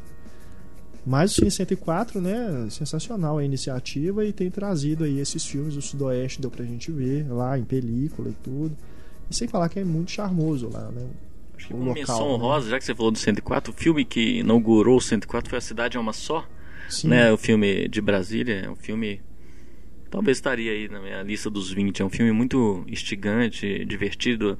É uma mistura de documentário, ficção, né? Na- pa- coloca um personagem como candidato, né? A, a vereador distrital, né? Candidato distrital. E, e mostra essa, essa distância, esse contraste, né? Entre, a- entre um- uma cidade satélite, né? Pobre, né? Com a, com, com a capital federal, né? Muito interessante. Tem uma musiquinha, um jingle que, que te pega no ouvido, você sai do cinema cantando, né? Mu- Muito divertido. O Heleno tá na sua lista, Larissa? Você que lembrou dele. Eu, eu gostei muito dele. Talvez ele entre na lista dos 20, não dos 10. Uhum. É, acho que ele tem alguns problemas. É. Mas, ah, mas talvez na dos 20, sim. É um filme que vale a pena, sim, você É, dentre ver. os lançamentos brasileiros, eu acho que é um dos bons lançamentos mesmo do ano, né? De comerciais, 2012. né? Dos, dos lançamentos que foram maiores. É, que a gente tem que lembrar aí, teve muita coisa, assim, muita coisa que se destacou, não, né? Temos aí Paraísos Artificiais, que foi um outro grande lançamento, mas que também é um filme interessante, mas que também. Teve Xingu, Xingu, Gonzaga, que é um Gonzaga, filme tá é. interessante. o o Co- Corações Sujos chegou a estrear comercialmente, mas também foi bem pequeno o lançamento. Não lembro nem se ele chegou Esse em eu BH. até per- eu acabei perdendo. Também ele estreou aqui. Eu não lembro nem se ele estreou É, eu em não gosto desse filme. Estreou acho no Diamond, se eu não É. me engano, mas acabei perdendo também porque não, não deu Pelas pra ver. sessões, Pelas tipo, em sessões. ótimos horários, três da é, tarde. os horários eram impossíveis pra mim. Ah, teve o filme do, né, sobre Tom Jobim, do Nelson Pereira, que é bacana, interessante. Né? A Uhum. música segundo Tom Jobim. Aparece em muitas listas aí de melhores. É né? verdade, é mesmo. que mais? Ah, Teve, do, teve o 360, né? Que é quase brasileiro e que tá na lista de piores de muita Esse entrou mesmo, né? É, Também é um que eu achei que seria lembrado aqui no podcast de piores, mas também que acabou ficando de fora, mas também que eu não acho que seja. É decepcionante, né? Por ser um filme do Fernando Meirelles que vinha aí fazendo pelo menos produções, né? Que se não repetem o sucesso do Cidade de Deus, pelo menos filmes bem legais, né? O Jardineiro Fiel, o Ensaio sobre a Cegueira também. é Eu gosto do filme assim, entre o É, 360 e o Na Estrada, para citar dois brasileiros trabalhando lá fora, né? Eu prefiro o 360. Aham. A gente teve também o Heitor Dália também. É, o grande Ai, 12 ai, horas. Vamos citar brasileiros lá É. fora, né? É, Verdade. esse, esse devia ter sido citado mesmo, de piores, né? Não, ele mesmo fala que o filme não é dele. ele não É. quer o Chama filme pra 24, ele. é 24 horas, como é que chama? 12 horas. 12 horas. Mas ele, Super valorizei o filme aqui. próprio entrevista, essas coisas, ele mesmo fala que foi uma experiência muito É. complicada, né? Que, que é isso, ó, tá aqui o roteiro, não, você não pode mexer, tá aqui os atores, não, você não pode trocar, sabe? E, e olha, e se tiver que trocar alguma coisa, nós vamos te avisar porque a grana tá curta, né? Aqueles casos assim, né? Ah, já assinei o contrato, se eu rescindir, vou pagar a multa, então vou fazer. Mas realmente é bem ruim. Agora o 360, ele tem bons momentos, né?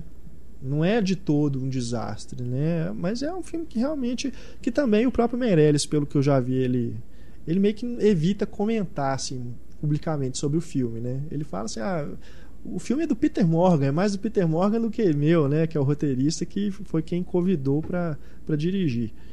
Mas é aquilo, Meirelles né? não é o Heitor Dália que tá fazendo um filme em Hollywood pela primeira vez também, né? vamos, vamos combinar que ele tem um pouquinho mais de É. escolha, né? Os 360 me Não, parece assim, tem aquele ar meio euro- europeu, né? Acho que o Fernando Meirelles tenta dar essa, Inglês. aquelas imagens assim, é, inglês. Eu gosto muito é. do núcleo da Maria Flor lá. É, exato, esse é bem legal, essa parte. agora lá. O... Ben Foster. Isso, acho que tá.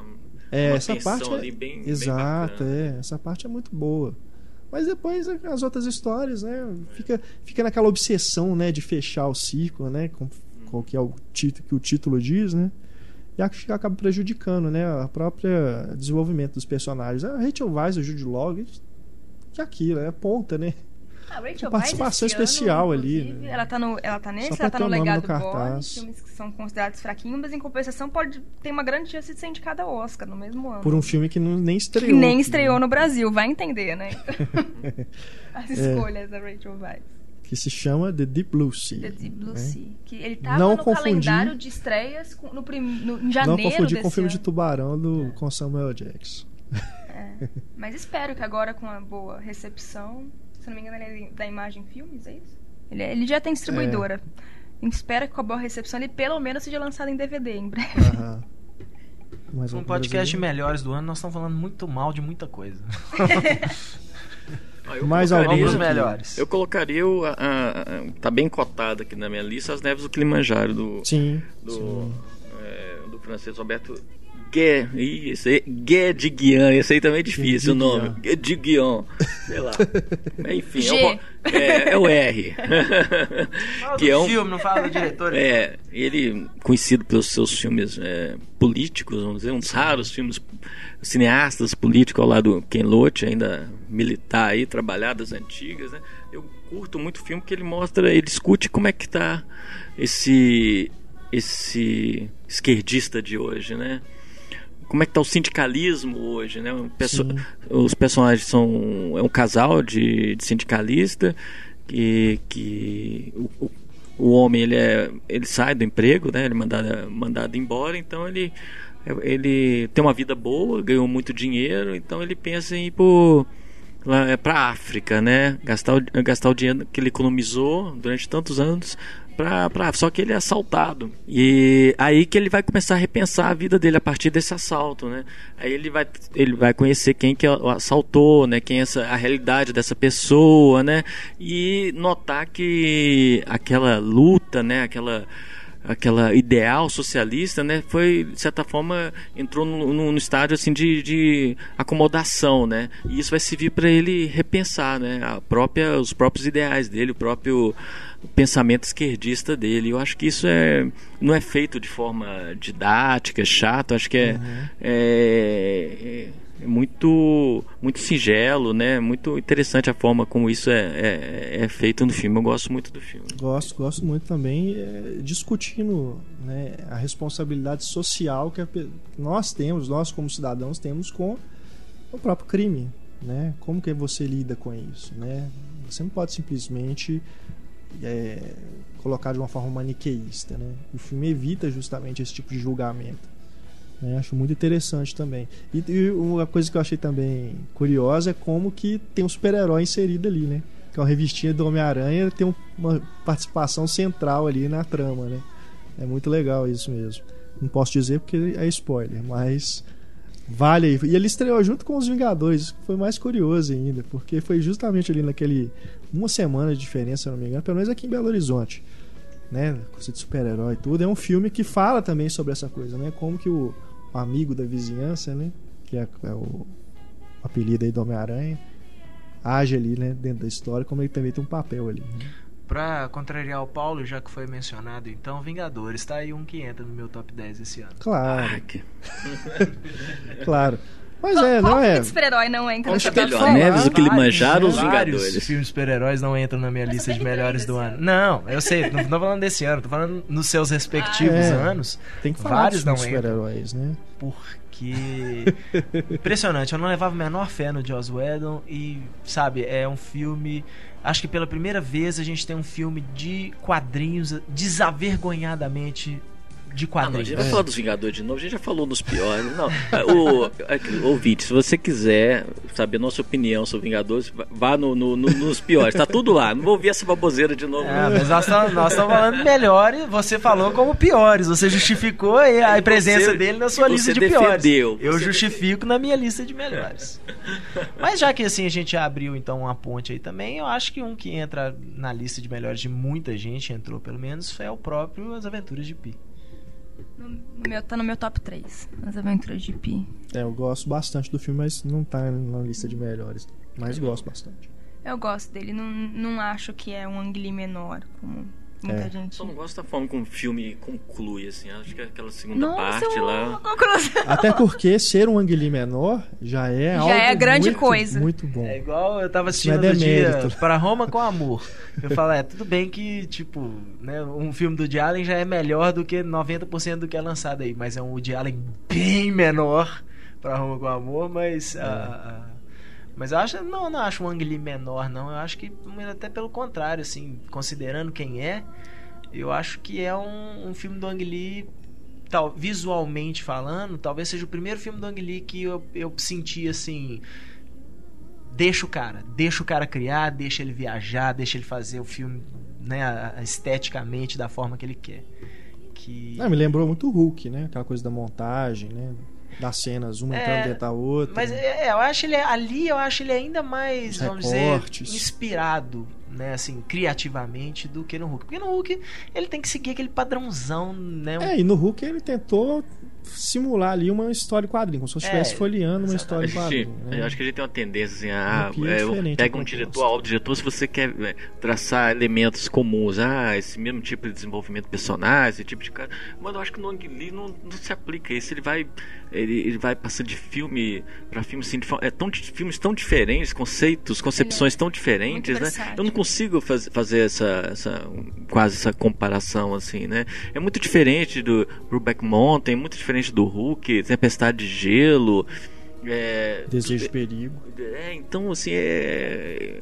É, é Aconteceu difícil, sabe? Assim, então, assim, até pra mim, assim, é um filme menor do Ang Lee, maior, menor. É, aconteceu o Woodstock, eu diria que é um filme menor mesmo. Mas eu gosto desse filme. Também gosto. Eu acho que é o gosto. mais... Menor, talvez, no, no- no seu propósito, assim. É, não, quando eu falo assim que é o filme menor do Ang Lee, ou de outro diretor, é porque assim, perto de outros grandes trabalhos que ele já fez, não é aquela coisa que você fala assim, porra, né?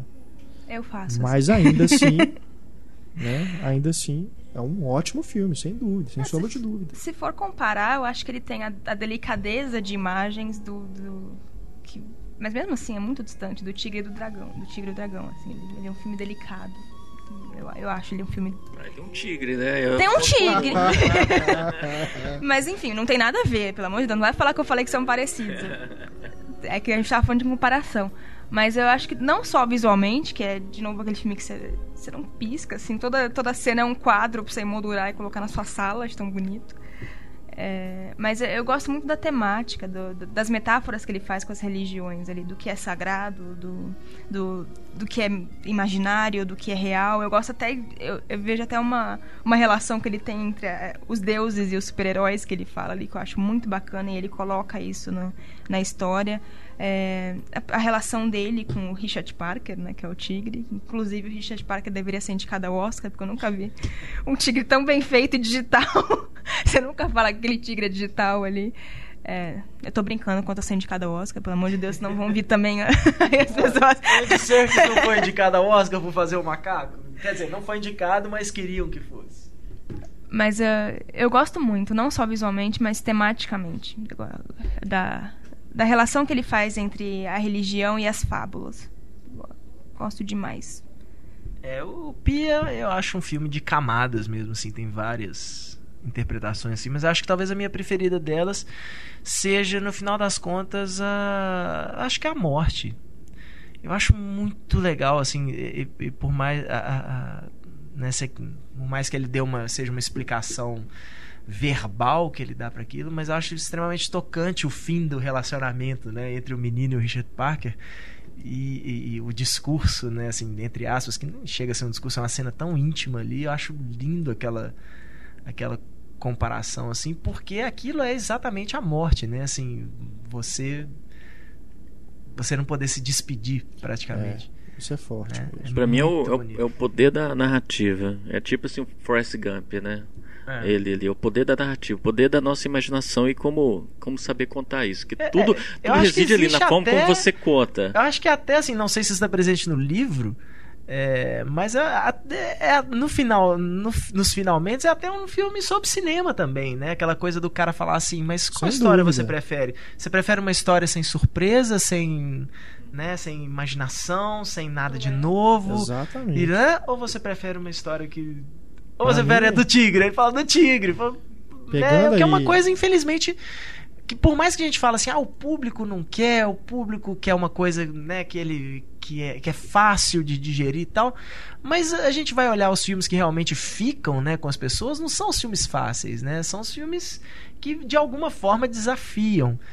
Então eu acho que isso é uma coisa, infelizmente, que é muito imposta pela mídia, pelos estúdios e tal, é que na nossa preguiça de, de lutar contra, ou até na nossa curiosidade de ver tudo, né, a gente não, não, não, combate isso, né? A gente, infelizmente, a gente não fala assim, não, eu não vou assistir esse blockbuster da semana porque eu sei que vai ser mais do mesmo e não é isso que eu quero, né?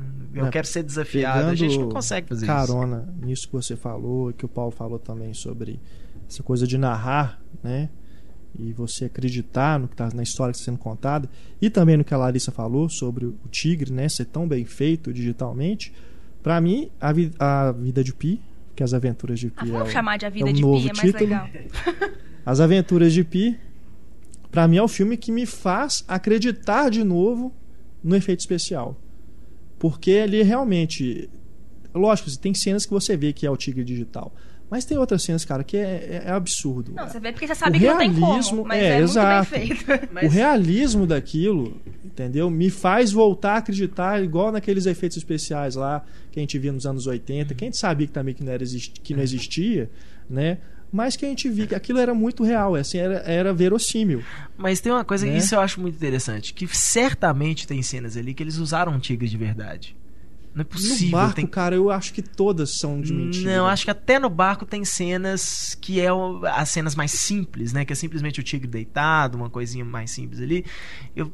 É, tem hora que eu falo assim. Dúvida, não... Cara, não pois é, mas, mas, mas o legal é isso não é para você saber quando que é digital e quando que é de é, verdade, exato, né? E acho que o fato, inclusive isso, o fato de lembra misturar, de ser. o fato de se é. ele mistura ou não, mas eu acho que mistura, torna isso ainda mais legal, né? Sim, Porque tem horas que você sim. vê e fala assim, não, isso é um tigre de verdade, né? exato, né? mas é. você não consegue diferenciar depois de um ponto. O filme é bem sucedido o, até nisso, né? Parece que você eu, eu, nunca sei se é durante nisso, a realização do filme os efeitos são cada vez mais bem usados ou se durante a exibição do filme o nosso cérebro acostuma com com aquela coisa digital Aham. e você acaba levando aquilo tem como uma real. coisa a ver do- Mas- que eu falei do poder da narrativa. Você fica tão concentrado na, na narrativa, na, na- naquela história, o que, que quer dizer que os efeitos especiais eles se integram aqui tudo ali. Você não, você não está interessado em, É. poxa, aquele tigre é real ou não é, né? É. É, o tigre, tá? Tem um contexto ali, tem uma importância para aquele personagem, tem uma relação ali que, que supera tudo isso, né? Igual eu falei, é, é a expectativa, é o poder da, da narrativa. Mas uh,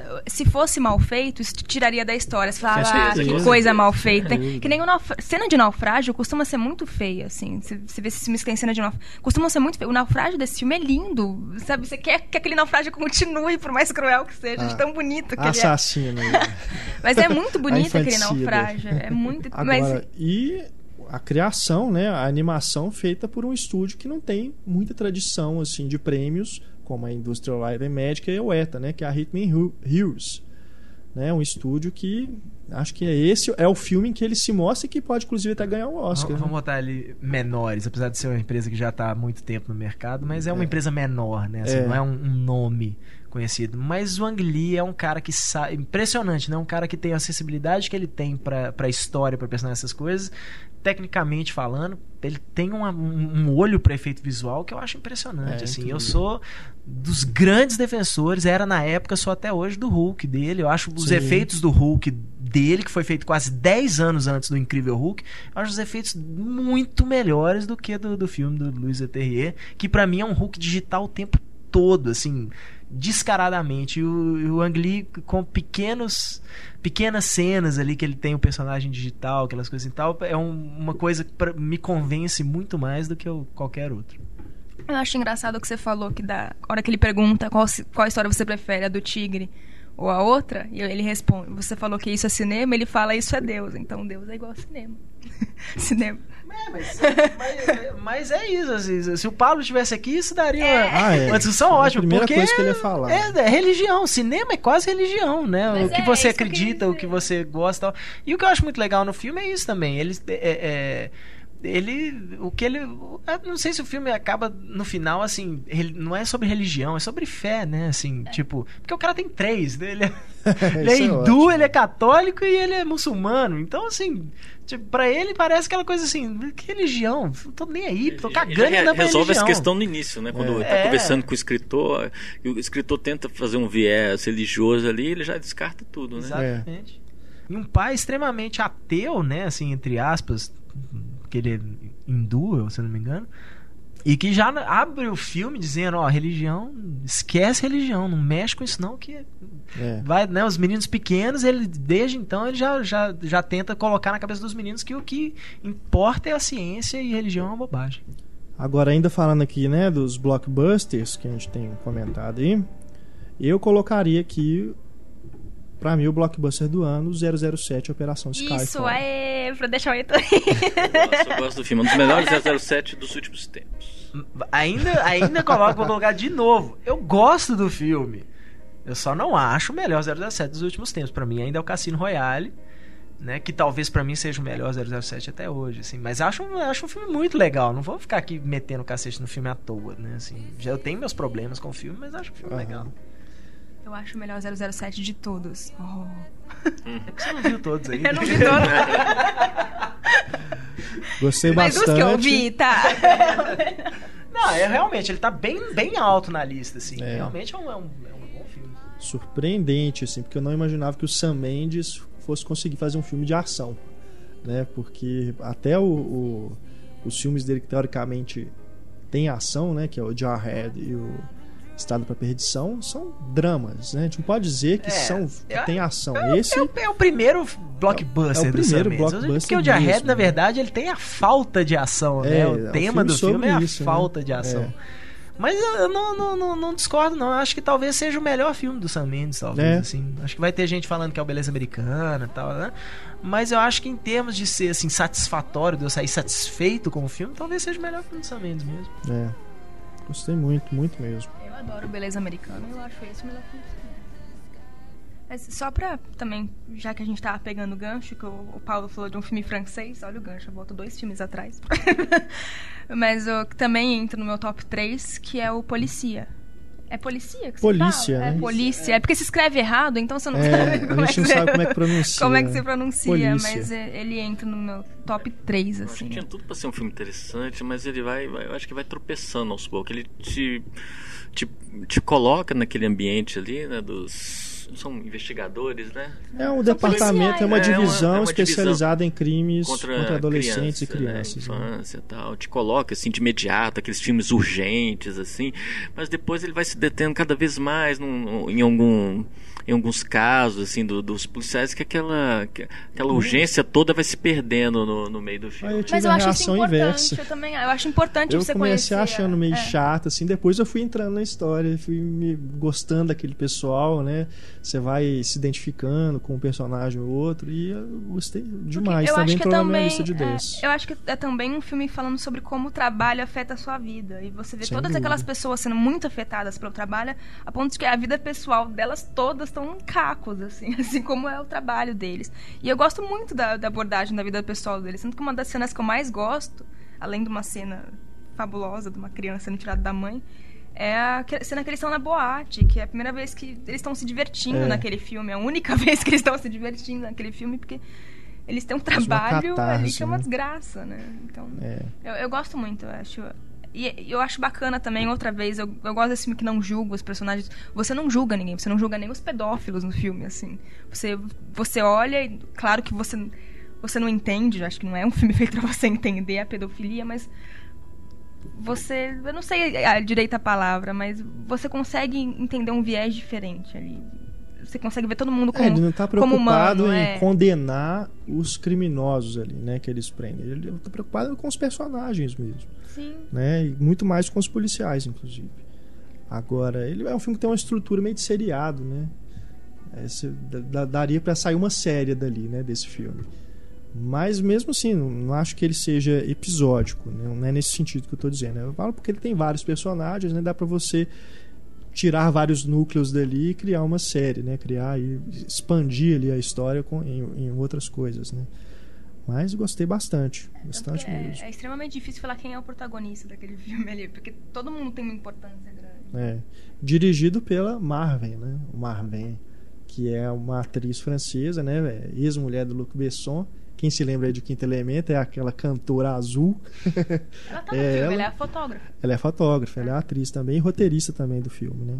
Então fica aí, já eu fico agora estou na expectativa do próximo trabalho dela para ver se ela vai continuar, né, fazendo algo tão com essa Policia consistência. 2. Mantendo a linha, então, filme, filme francês e comédias, né? Que a gente falou que não teve muitas de impacto esse ano, mas não sei se entrou na lista de alguém e tal, mas que acho que todo mundo que viu gostou. Acho difícil alguém falar assim, não, não gostei do filme. É o Intocáveis, né? Intocáveis. Que É. é. um filme. Não entra na minha lista nem de melhores nem de piores, mas eu achei um filme bem divertido, assim, bem, bem gostoso de assistir. E acho que vale a menção dele pelo sucesso que ele fez mundo Com afora. certeza. Assim, é um filme uma comédia francesa, um filme pequeno, assim, se você for pensar que faz mais de 200 Uhum. milhões de dólares no mundo inteiro, é uma coisa a se respeitar. E que é aquele filme que tem o personagem que é deficiente, né? No caso ali o cara tá na cadeira de rodas e que não, não tá preocupado em fazer você sentir pena dele. É, muito pelo Né? contrário, né? A história do filme é exatamente essa. É. Eu quero um cara que vai cuidar de mim que não tem pena de mim, Exato, não. é. Eu quero alguém que me trate como um- uma pessoa e me, me fale comigo como se eu fosse uma pessoa normal e não fique simplesmente aceitando tudo que eu falo porque, porque eu sou deficiente. Isso é, é- é bem legal a relação dos dois. Eu gostei, é um filme que não ofende ninguém, mas não entra na minha lista de melhores, não. Não, Eu que- não entendi, assim, o motivo do tanto. Ai, que filme maravilhoso. Não, ele só é. Não, eu achei ele engraçado, eu não achei maravilhoso. Eu me, eu me diverti. Não, é aquele muito filme que eu entendo o sucesso de bilheteria porque é um Sim, filme que as pessoas vão ver e vão se interessar em ver, vão gostar e vai indicar pra outra, né? Uhum. Entendo o sucesso de bilheteria, mas realmente não é. Como o Heitor disse, vale a menção, né, pelo sucesso que fez e por ser um bom filme, mas também não, não acho que é obra-prima nem nada disso, não. E já, e já que tá é, entre os cotados aí pro Oscar, né? Citar um outro filme que tá na lista dos pré-indicados, que é o No, né? No. Um filme chileno, Pablo La- Larra- Larraín. Larraín. Larraín. Larraín. Mas tão bom, hein? É, Pablo L. Pablito, Pablito. É. Aí, e é um filme muito interessante. Se você pega assim, nossa, um filme político, vai, vai falar sobre um plebiscito na época do Pinochet, que é uma, uma tentativa de manipulação, enfim. É, mas é, o filme é muito envolvente, é, é muito bem filmado, né? Uma, uma, estética bem interessante ao usar o Matic, né? Que era uma ferramenta da época, né? E usar isso em prol da, da, da, história, né? E o, o, filme mostra um, um, caso realmente real, né? Do que, que aconteceu durante o plebiscito, é, mas assim, de uma forma que ele, ele parece estar acontecendo agora diante dos nossos olhos. Né? Você, você, vive aquela torcida é, pro, pro não, né? Na verdade é a vitória do não, que é a continuidade, né? Do, do acho que é do Pinochet no, no, no, no poder. Eu vi o filme há algum tempo e contra o sim, né? Por isso que o filme chama Não, né? Se a gente põe uhum. em, em, em, português, né?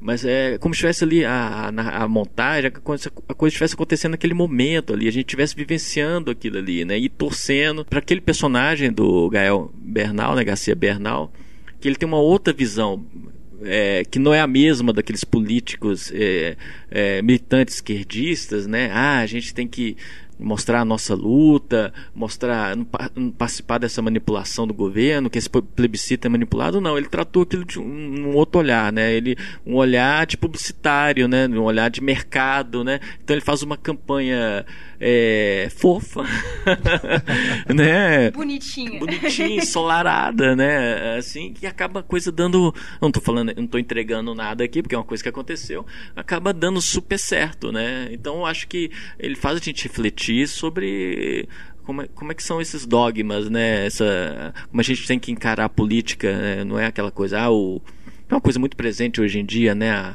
Aquela esquerda é, antiga, né, de pensamento antigo, né, que não, não, não que não, não, não, flexibiliza, né, que não, não se comunica com hoje, né, enfim. É, eu acho que um, uma das grandes é, reflexões do filme é essa. É, o poder da publicidade, né, na política, influenciar a, a opinião do eleitorado, né.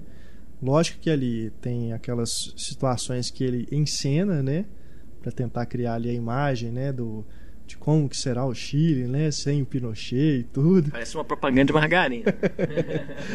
Mas, sem dúvida nenhuma, a reflexão que fica também é dessa influência no, nas eleições aqui no Brasil, né? Como a gente já viu também nos Estados Unidos. Como que, a partir ali daquele momento, né? Anos 80 ali, essa questão da publicidade, da presença da televisão cada vez maior né, na casa das pessoas, como que isso vai influenciando também a opinião né, da, das pessoas na hora de votar. E também eu concordo com você, realmente bem a proposta estética é bem interessante mesmo, né? Parece aquela coisa de você estar tá, é, ele filmar como a imagem que as pessoas viam naquela época, né, pela televisão, né? É bem legal mesmo. E acho que a gente fez até esse ano, né, o podcast aqui, duas partes de cinema e política, acho que a gente devia regravar para poder falar do novo, Incluir, né? porque é realmente um filme fundamental aí sobre quando se fala né, cinema e política, a relação entre as duas coisas aí, a, retrat, com a forma como é retratada a política no cinema, né? É um filme fundamental mesmo, vale a pena aí. Estreou no finalzinho do ano, né? Nos, nos 47 do segundo tempo aí. Então, com certeza, dá tempo aí de quem não viu ainda tentar procurar e assistir, que realmente é bem legal. É, de, foi um bom ano para filmes políticos, eu acho, porque é um dos filmes que é considerado um dos melhores, assim, tá na lista de muita gente, não sei se tá na de vocês, é o Argo, que é um filme bastante político. É um filme é, muito político. Ele não tá na minha lista de 10, não, pra falar a verdade. Eu achei o exagerado. A gente falou mais de filmes que não estão nas nossas listas. eu falei a minha lista né? inteira, Não, eu também comentei a minha toda. Então acho que a gente devia fechar então o podcast com o filme do ano, assim. Cavalo de, de guerra. Não, não. do Spielberg. Ah, esse é o injustiça um dos injustiçados é. do ano, mas não. Eu pensei que alguém ia falar aqui do filme do Spielberg, né? Que ou, ou, ou, a pessoa não gosta, odeia ou gosta muito, né? É um filme que tem uma é, reações extremas. Eu tô assim. no, no, time que gosta muito. Eu tô no time que Eu que gosto muito, mas não está mas na minha lista. Você... Mas qual que é o filme do ano? Então, pra gente encerrar aqui o nosso debate. O filme do ano é o primeiro da lista, né? Seria, pois que é. é o Cosmópolis. É o Cosmópolis mesmo, né? É. O meu é o Holy Motors mesmo. Larissa? Nossa, é tão difícil falar um do ano. Eu fiz um top, assim, mas. Pois ou, é, ou ué, você filme. já fez o Ó, top para- 3. Para de dar uma de Túlio Então querendo enfiar duas coisas em uma lá. Vai lá. O top 10 você já resumiu pro 3. É. Desse 3, agora fala do seu top 1. Talvez seja as aventuras de Pi. Talvez seja. Mas é, é muito complicado escolher um filme só, gente. É injusto isso. Eu não sou votante do Oscar. O sabe? filme do ano. O filme do ano. Ta- Talvez seja as aventuras de Pi. Eu acho. Assim, ele me cativou muito, muito, muito. E o seu, Heitor? Eu vou dar uma de babaca. Eu, o- eu odeio o tema. Eu não entendo a atração que o povo tem pelo, pelo negócio e tal. Mas eu vou botar. Eu, talvez o filme que, que eu carregue o tempo in- que eu carreguei esse ano o tempo inteiro, que é um filme do começo do ano. Felizmente a Larissa me, me mostrou aqui durante o podcast que ele foi lançado esse ano no Brasil.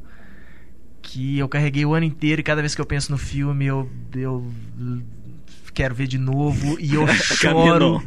E eu choro igual criança quando eu assisto, assim, eu, eu não consigo parar de chorar no final do filme. É o Guerreiro. Que eu eh, detesto o tal do UFC e MMA, não sei o que, acho uma besteira aquilo, sabe? Acho, não, não- não vejo a menor graça, não que seja contra, né? não, eu só não acho a menor graça. Mas essa, a, a- relação dos dois irmãos, assim, apesar de que eu tenho uma excelente, sempre tive uma, é ótima relação com os meus irmãos, mas eu não tenho alguma coisa ali que aquela luta final, então, que sei lá, me, me, me parte o coração assim toda vez que eu vejo e é um filme que eu, é um filme querido, assim, pode não ser o melhor, É. pode não ser um negócio, mas é, É, um filme que bom eu mesmo, tô é. carregando com- no coração assim já tem um tempo. É que ele foi lançado direto em DVD, Direto em DVD no Brasil. Brasil. Sim, mas foi em janeiro. Aqui, aqui no Brasil ele chegou em janeiro. Mas eu também coloquei ele na lista por isso. Eu gosto muito dele. Eu fui assistir também pensando, porque eu também odeio UFC, eu odeio essas lutas muito violentas. Mas eu, eu fui assistir, eu, eu falei pro meu marido, ah, que é um filme de luta novo, quer assistir. Eu já com aquela cara de, ai, vai ser uma merda o É filme. porque não é um filme sobre isso. É, não é um filme de luta, é, um É. drama. E no final do filme eu tava chorando que nem uma criancinha de 5 anos. Ele não é maniqueísta, não acho que ele é maniqueísta. Você chora porque aquelas histórias são pesadas mesmo. Eu gosto muito, gosto muito das atuações, todas. Eu não conheci o Joe Edgerton, mas gosto da atuação dele, mas gosto mais da atuação do Tom Hardy, acho. Como você não melhores. conhecia? Ele é o, o tio do, do Luke no episódio 2. Ai, gente, parece cinco minutos do filme. Aquilo é conhecer. A hora que eu vi Star Wars de novo pro, pro podcast, eu falei, também. olha, é o guerreiro. Plano final do episódio 3 tem o Joe Edgerton. Que plano maravilhoso. É, pois é, como é que eu pude esquecer disso? Exatamente. Como é que você esqueceu disso? Pô, não sei como é que eu pude Eu esquecer me disso. pergunto. Mas é, eu gostei muito. O próprio Nick Note também acho um papel, papel fundamental dele ali, muito bem feito. Não é muito difícil pro Nick Note fazer o papel de bêbado, né? Mas ficou, ficou muito bom ali. Eu, eu gosto muito do filme também. Pra mim, são duas menções honrosas lançadas direto em DVD esse ano. Esse e o Jenny Eyre. Tá, já, já tá citando mais filmes aí, deve estar fazendo igual o Túlio É. mesmo, não é? Não, é que ele falou de filme lançado em DVD. Eu falei lançado diretamente em DVD. Esse e o, O filme do ano. É isso então, pessoal. Vamos ficando por aqui no nosso podcast Melhores de 2012. Agradecendo a presença do Heitor, da Larissa e do Paulo. Muito obrigado mais uma vez, Paulo, Pra pela, vocês até, até o ano que vem. dar o então. prazer da conversa aqui. E aí, até ano que vem não, pô. Nós já estamos em 2013. né? Não, pros melhores do, do- de, de 2013. Com certeza. Com certeza a gente vai te chamar de novo. É isso aí, deixamos os nossos canais de contato para você escrever pra gente. O nosso e-mail, cinema.cinemicena.com.br Nosso Facebook, facebook.com.br cinemicena E o nosso Twitter, arroba Cinema em Cena. Deixe o seu recado e escute o podcast 2.0, que é onde a gente lê os e-mails, as mensagens que vocês nos mandam e também tem várias outras atrações, inclusive a promoção do Diálogo Misterioso. Não perca então o podcast 2.0, tá bom? Um grande abraço para vocês, voltamos no nosso próximo programa. Tchau!